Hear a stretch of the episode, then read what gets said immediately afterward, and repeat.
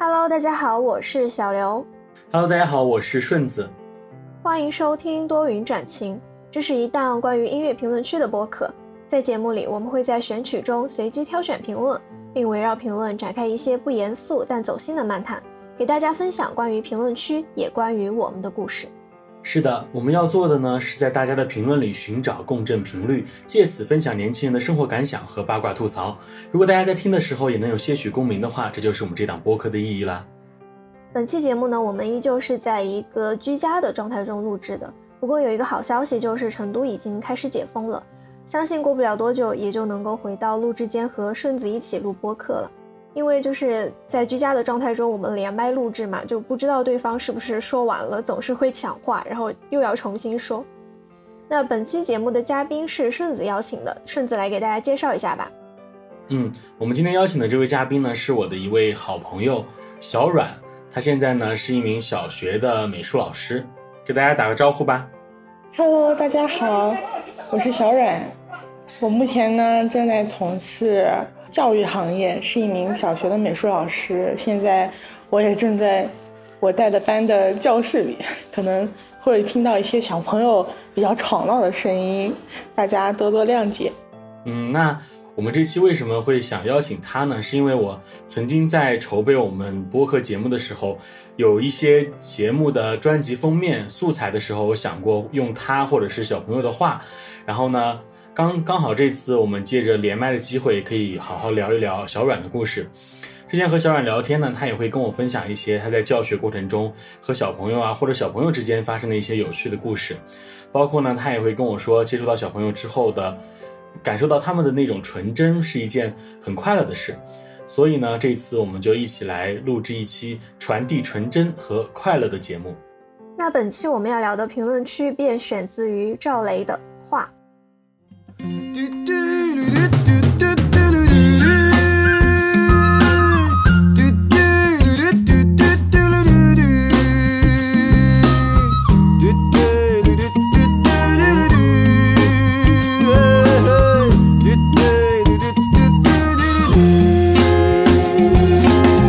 画一群鸟儿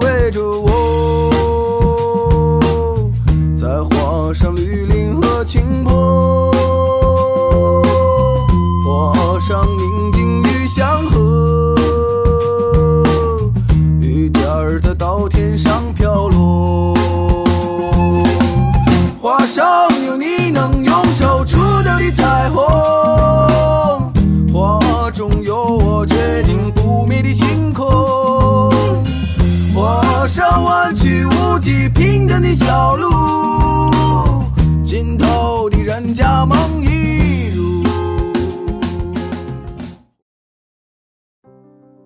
因为歌词第一句就是为寂寞的夜空画上一个月亮，还有为冷清的房子画上一扇大窗。那我就在想，如果现在要画一幅画，在没有命题的情况下，顺子和小阮会画些什么内容呢？嗯，如果是，嗯，如果是我的话，我觉得现在状态有一点像，我可能会先画几个黑色的竖条，然后在外面是一片嗯、夕夕阳或者是日出的那种景象，因为现在被疫情封封控在家嘛，就有一种铁门、铁窗、铁锁链的感觉，然后外面又是一片呃阳光照耀的感觉，就是充满着对外面世界和自由的向往吧。因为因为现在我的窗户外面正在太阳正在下山，但是我还没有下班，所以呢，其实我更想把此情此景画下来。太阳、天空其实是个很奇妙的东西，因为它每时每刻都不一样，都是独一无二的，其实也是非常好玩的一个东西。可能我会更想画当下这个状态的天空吧。嗯，那小阮和我其实描述的画面其实都会都有太阳哈。那不知道，嗯，小刘他会画一幅怎么样的画呢？就刚才顺子不是说到了疫情嘛，然后我想的是我应该会画一张画，上面是沸腾着的火锅，然后火锅上面就飘着虾滑、虾饺、豆腐泡或者肥牛之类的食物，然后锅里有几双筷子夹着鸭肠、毛肚之类的东西，然后就在锅中涮着。就是如果要做理解，就是一些可能是刻在四川人 DNA 里的一些食物喜好，因为就居家十多天，真的很难不想念火锅。但是我今天看了有一个朋友就跟我们说，说你最好这几天不要去吃火锅，因为可能他都用的一些囤积的冻货，等别人把这些存货吃完之后，你再去吃。好，那我再等一个星期。嗯，那我们再说回这首歌嘛。那刚才我们其实大家聊了，大家很很想画的一个内容，然后就是比如像我们分享的一样，其实艺术创作这个东西其实就是挺因人而异的，就每个人想画的内容啊，想表达的东西也都不一样。那其实，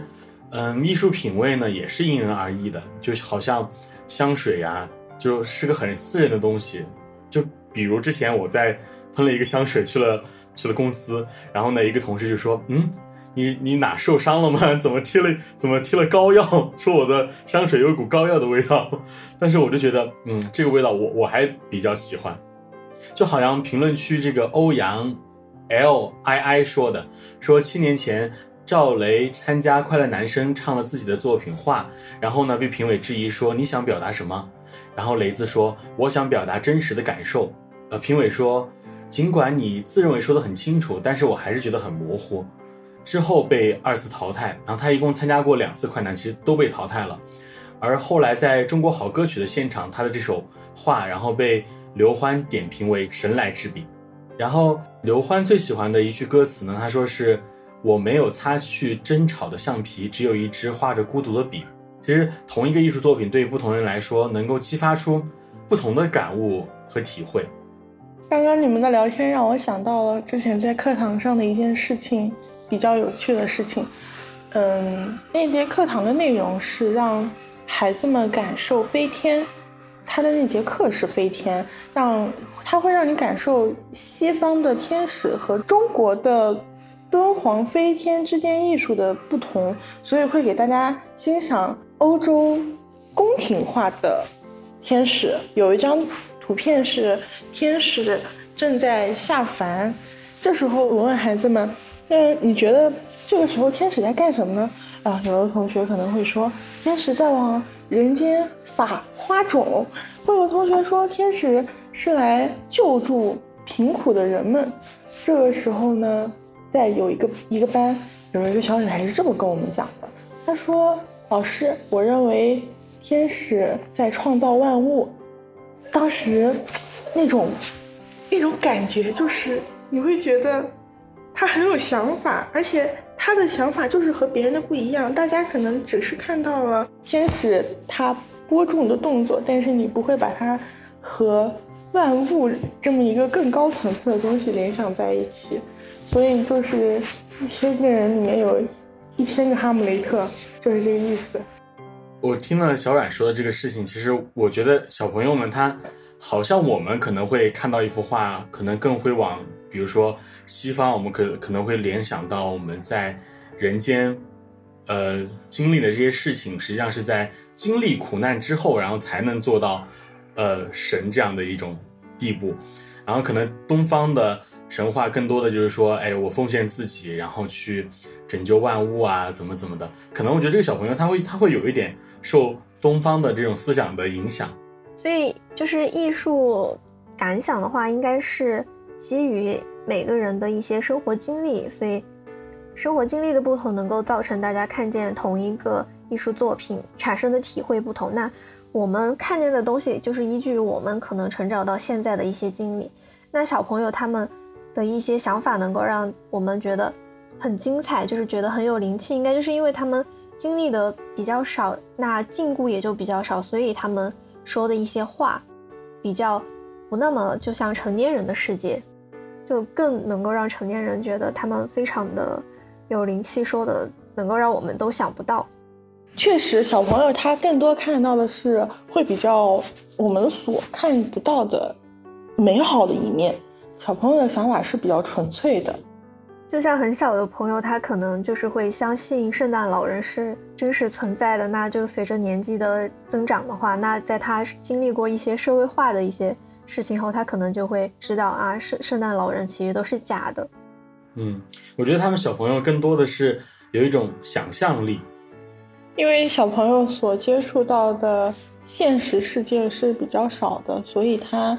更多能够发挥自己的想象力。在他的世界里面，小蜜蜂还有花花草草，它们都是有生命的。但是这些都是低年级的小朋友，你越往上走，你就会发现，像六年级的孩子，他就不会告诉你小蜜蜂是有生命的，他也不会说我认为花花草草也是有生命的。所以，就是也确实是从某方面来反映出一些生活、现实生活的禁锢。而且说到想象力这个点，我就想起之前我是在网上看见一位网友他分享的一个故事，应该是他他家的阳台上有一个比较大的鱼缸，然后是他的侄儿当时在夜晚看见那个鱼缸映照着空中的一个月亮，然后他就指着那个。倒映在水中的月亮说：“哎，姑姑，你怎么把月亮养在了你的鱼缸里？”我当时也觉得，就是小朋友的想象力真的是超出了我们能够想到的东西。他们所分享的一些他们眼里的世界，都让人觉得非常非常的可爱和珍贵。嗯，小刘说的这个事情让我想到之前，就是小阮给我发了一些图，让我可能来选这些呃专辑封面的时候，然后我看了有有一张图很有意思，就是小朋友在上面写了。九个字：天地人，你我他，我爱你。有，因为这是我上课收的，这不是他的作品。我问他，你为什么上课上上课要写这些？我让你画画。他说，因为我刚刚语文课才上了这些，然后他就拿马克笔练练字，我就很生气，但是我也觉得很好玩。因为他的字就是他想写的一本正经，但是他拿那个马克笔写不了一本正经，所以我就觉得挺好玩的，就拍下来了。因为他当时还是一年级的小朋友，我也允许他们在美术本上进行自我创作，我允许他们就是如果有想画的东西，可以随时掏出你的美术作业本画出来。虽然我不会给你评分，但是。你可以跟我分享你的作品，你可以向我请教，老师你觉得我画的怎么样？我都会认真的给答案，所以他们也养成了这种在美术本上 随手画的习惯。就我觉得小冉他这种方法其实还是很能够激发小朋友的在绘画上的一些创作力。对，其实就像嗯小朋友的创作，还有小冉这个方式，我觉得确实挺好的。而且我们小时候可能很多人都画过那种类似的画，比如说。画一个小人，然后一个树，然后一个房子，这种，是的，嗯，所以有时候我们对这种艺术作品其实没有什么好坏的这种定论哈，就好像我觉得，呃，可能我的视角看来，我觉得是，哎，这个小朋友可能是真的创作了一幅字，很有意思的字，然后可能小冉看到的视角就是上课不干正事儿，我给他没收了，所以有的人就说赵雷不懂艺术啊，说什么什么的。但是我觉得不一定非得专业的人来做专业的事，就好像，呃，比如说毛不易嘛，他曾经还是个护士，现在又是一个创作型歌手。刚才小阮分享的是小学美术课堂的一些趣事，那我刚才在评论区也翻到了一位网友，他说的是在初中美术课上的事情。这位网友叫 G O M Y，他说，记得初中美术课上我说话，老师抽我起来。问我你懂不懂什么叫艺术？我乱说一句，艺术嘛就是生活。全班哄堂大笑，老师也笑了。所以就是如果小阮是这位网友的老师，你觉得你问小朋友他们什么是艺术，小朋友们说艺术是生活的话，你是什么样的一个感想呢？我认为他说的是有道理的，因为你只有在生活里接触，你才能够有更多的感受。你如果就是每天都闷在家里的话，其实也是一种感受，就是你的感受就是闷，然后你的你的你的画、你的创作或者是你的作品，它就会给人一种很闷的感觉。你只有经历过了，你才可以表达出来那种感受。艺术本来就是不被定义的。就刚才小阮说，你必须要深入到生活中体验才能够创造艺术。那你之前在学习画画的过程中，是不是有经常去大自然进行一些采风呢？嗯，其实没有，因为就是有时候看一些剧，可能主角是绘画专业、美术专业的，就会背着那些画架，可能就去一些山水风景的地方去采风。其实就是这个，就像嗯，他们讲的为什么电视剧里的医生要化妆一样，其实。真的美术生真的没有那么多时间和力气去到户外画画，除非是随身携带那种小的水彩颜料。再像我们扛水粉的话，那一个一盒水粉都十几斤重，也确实没有什么心情到外面去了。可能会就是你在上学的时候，学校会要求你到外面去写生，比如说我们上大学的时候会要求我们去学校的小花园写生，我们高考的时候会要求我们去黄山写生，都是一个道理，就是这个事情可能确实是太累了，没有那么多力气。嗯。去做画吧，去做不被定义的画。其实让我想到一句有点土的话啊，就是说艺术来源于生活，但高于生活。对，但是其实如果你真的让我在那里画的话，我觉得这也是一种很享受的事情。但是如果是我个人的话，没有那么大的闲心，就是 觉得这个事情是一个非常耗费精力的事情。你在家里。就是想画什么就画什么了，没有没有到一定到非常非常非常很爱山水的那个地步，去专门找一个地方写生，没有，都是被迫营业。我了解到是画画这个既是你的爱好，同时又又因为爱好，然后嗯发展成为自己的职业。那你为什么就会选择当小学美术老师这个工作呢？其实，在毕业之前，我的。就是理想，呃，不对，我的理想的生活也并不是一个老师，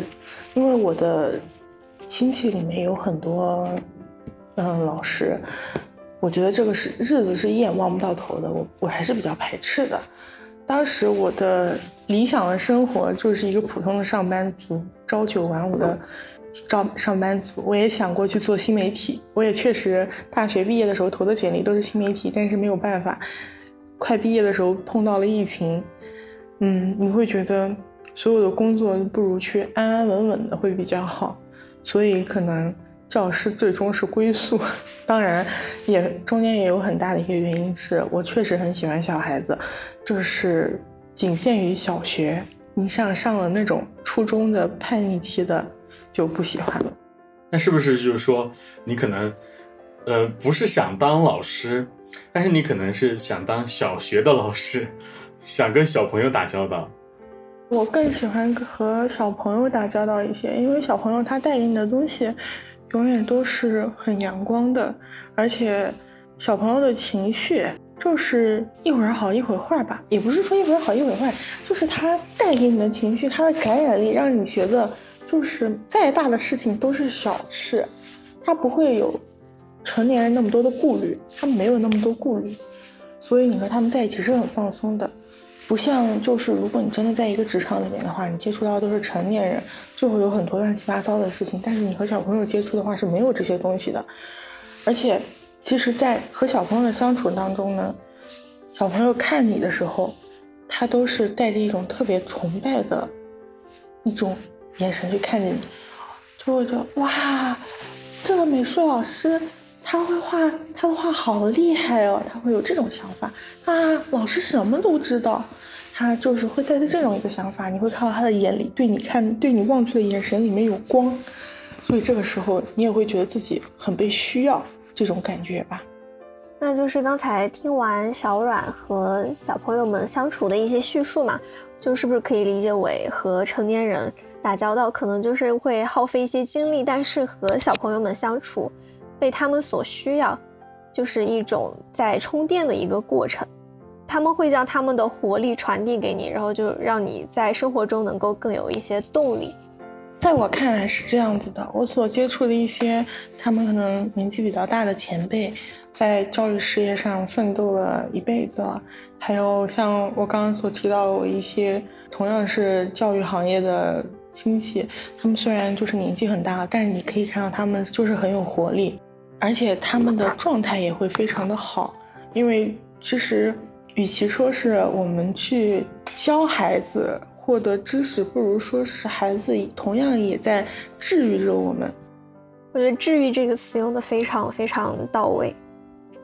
那就小阮，你一般在教学的过程中，让他们。小朋友们画画的话是命题还是就是让他们自由发挥呢？嗯，可以说是命题，但是因为我们有课堂任务需要完成，但是我会在命题的情况下给足孩子们自由。比如说，昨天上课的课题是我们的现在和将来，我让他们可以画自己未来是什么样子的。这个未来不一定就一定是我们所说的职业，它可以是太空星球上城市设计师，也可以是海底的探测员。它不一定就是我们所说的军人呀、教师啊、医生啊、护士啊这些，就是很死的职业，也不一定就一定是你个人的未来，可以是我们的未来。我们未来未来的城市会是什么样的呢？是可以飞的汽车呢，还是没有轮子的汽车呢？还是可以咻的一下到未来的机器呢？是这样的一个让孩子们，就是尽可能的发挥自己的想象力。我听小冉在这边说，我就已经感觉到我在小学的课堂上，老师在跟我说命题画画的题目了，一种循循善诱的感觉。那就是你在给小朋友布置这些任务的时候，有没有哪个小朋友的画让你印象很深刻呢？可以跟我们分享一下。有，是一个一年级小朋友的画，其实他画的。不是最好的那一个，我给他们的主题是自画像。我说，嗯，你可以照着镜子自己画自己，你也可以照着照片画自己，什么时候的都可以。然后他就选择了回家照着镜子画自己。其实他那幅作品真的不是最好的那个，不是最像的那个，真的不是很出彩，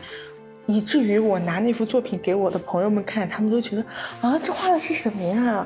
这他不就是画了一个圆，两个人当眼睛，几个竖就是直线当头发吗？但是我把这个小朋友自己的照片一发过去给他们，他们都会觉得好像啊。他不是那种，他不是最出彩的那一个，但是你知道，他就是有那种魔力，就会让人觉得怎么能那么像？他画的自己真的很像，就是很很会抓个人特色，是吗？是的，可能小朋友自己也不会想到什么吧，他就说我的眼睛是圆溜溜的，所以我画的眼睛也是圆溜溜的。我是平头，所以我就用了很多直线代表我的头发。后来呢，我们的手工作业，嗯，用粘土捏一个自己，然后他捏的自己也很像，直直的头发，五根，他捏的所有人都只有五根头发。其实有的时候也是一种。就是会让人觉得很惊喜的事情。嗯，那其实小阮在教学的过程中，其实也是一个双向的嘛，就好像你看小朋友的画，其实也会给你带来一些嗯感受。在他们的画当中，有没有感受到一些什么东西呢？比如说，嗯，你之前提过一些命题啊，或者怎么的？是有的。周周二，周二。中午放学的时候，有一个班把作业报过来给我。我中午休息的时候在改他们班作业，还是这个主题，我们的现在和将来。然后这个班的孩子有一个孩子，他上课的时候和我说，他很想成为一个歌手，但是他现在唱歌很难听。然后呢，我说，那你未来，你如果朝着这个方向去努力，未来肯定可以成为一个。享誉全球的歌手，然后呢，他也就照着这个画了。然后他交上来的作业呢，有两幅，第一幅是没有完成的，他直接把本子夹到了第二幅那里。我给他改了分之后，我就想看一下他第一幅画的是什么。他第一幅画的作品呢，是他的现在和未来，但是他没有画完，他的他只画了他的现在，他的现在，嗯，旁边有很多杂乱的声音。说你唱歌不好听，你唱歌跑调，长得这么丑还来唱歌，还有一些乱七八糟很难听的话。然后他在上面的人在哭，他的右边画了他想象将来的自己站在舞台上拿着麦克风唱得很好，但是呢，这个时候旁边他没有加了什么形容词，他只写了一个好字，然后就结束了这幅画，然后就翻到了下一面。嗯，他下一面画了一个他在舞台上穿着很漂亮的裙子，然后呢，他那幅画的头顶上写了几个字：“我就是我，我是最好的。”其实那个时候我确实 很有感触，因为嗯，没有人就是会接触到的都是赞赏。他现在才四年级，他没有办法消化这些也是正常的。但是我相信他如果朝着这个方向去努力的话，会有这么一天的。后来我就写了一个小纸条安慰他，我说我希望看到你成为歌手的那一天。嗯，就是小冉分享的这个这个故事，那个照片我也是看过的。其实当时我看了，就是小冉给那个小朋友的评价之后，我其实还蛮有感触的。我们可能小时候，我们其实就是有点缺乏这种让我们自由发展啊，哪怕是。告诉我们，其实世界上是有很多不同的声音的。但是我们很多时候，家长告诉我们说：“哎，那些不同的声音，你要默默的接受啊，或者怎么样怎么样。”没有人去告诉我们，可能错的是那些批评我们的人。其实今天在录制的过程中，在听小阮分享这些故事的时候，就都能够感觉到他对孩子们的一些作品都是记得很深刻的，而且就是对他们分享的一些事情是很在意的。我觉得可能这个就是当老师的一个意义吧，就是能够给幼小的他们提供一些保护和鼓励。比如说他刚才说的那个对未来的一个设想的那个画画，就小朋友他受到这种恶意的时候，小阮能够给他写一张纸条鼓励他。我觉得可能这张纸条也能够在小朋友的心里就是留下一个非常非常深刻的印象，也可以给他之后的一些成长提供一些勇气吧。嗯。而且我觉得很多时候，小朋友画画，他可能是这真的是沉浸其中。不知道我有个想法对不对？我觉得可能小朋友是把他的画当做他的一种文字形式。可能我们现在很很多人，我我们可以用语言表达出来我们的情绪，或者是我们用文字记录下来我们的情绪，因为我们有很多的文字接触啊，我们可以把这些东西描述的很清楚。但小朋友他他也不知道去怎么表达自己的情绪，我觉得可能画就可以很好的反映他们的情绪。对，之前就是英国有一名画家雷诺兹，他说过一句话，就是说，他说屋中有画等于悬挂了一个思想。我觉得他说的这个“画”字，就既可以是一个人他对画的一个品味，也可以是他所画的一些内容。就像小朋友他们绘画可能达不到一个思想的高度，他们但是他们可以在绘画中展现一些自己的兴趣爱好啊，一些就是他们生活中的一些故事，或者是存在于他们想象的内容。嗯，聊了这么多呢，关于绘画，关于小朋友，关于小朋友的纯真，还有那些小冉给我们分享的故事，那我们再看最后一条评论吧。网友南街老头他说，民谣很穷，穷在它没有起伏的高音，不具有华丽的词藻，唱的人普通，听的人平凡。它存在的意义不是一首歌，而是让你感同身受，懂得生活。嗯，其实通过。嗯，这一首评论呢，我们再回到这个歌曲的本身。其实我们很多时候，呃，比如说看画，比如说听歌，其实听的都是一个故事，都是我们生活中的一些悲欢离合啊这些东西。除了这首歌之外，不知道你们有没有什么想分享的，自己很喜欢的一首歌呢？我印象中最早接触民谣的时候，应该是《南山南》这首歌很火的时候吧，然后我当时就很喜欢。然后也听了，陆陆续续就听了一些民谣，然后后面也就知道了一个女歌手是陈粒，陈粒应该就是那个时时期就最对我胃口的一位民谣歌手，然后基本上她的每首歌我都听过，像比较火的像什么嗯奇妙能力歌、易燃易爆炸这些比较火的就今天就不推荐了。然后今天给大家推荐《虚拟》这首歌，不知道你们有没有听过？没有。小阮呢？没有。那那都没听过，那我就继续安利了。就他这首歌的那个曲调和旋律是比较是比较缠绵的嘛，就很适合在下着小雨的傍晚走在路上的时候听。然后我脑中构想的那个画面就是能够在路上吹着凉风，然后踩着路灯的影子，然后看着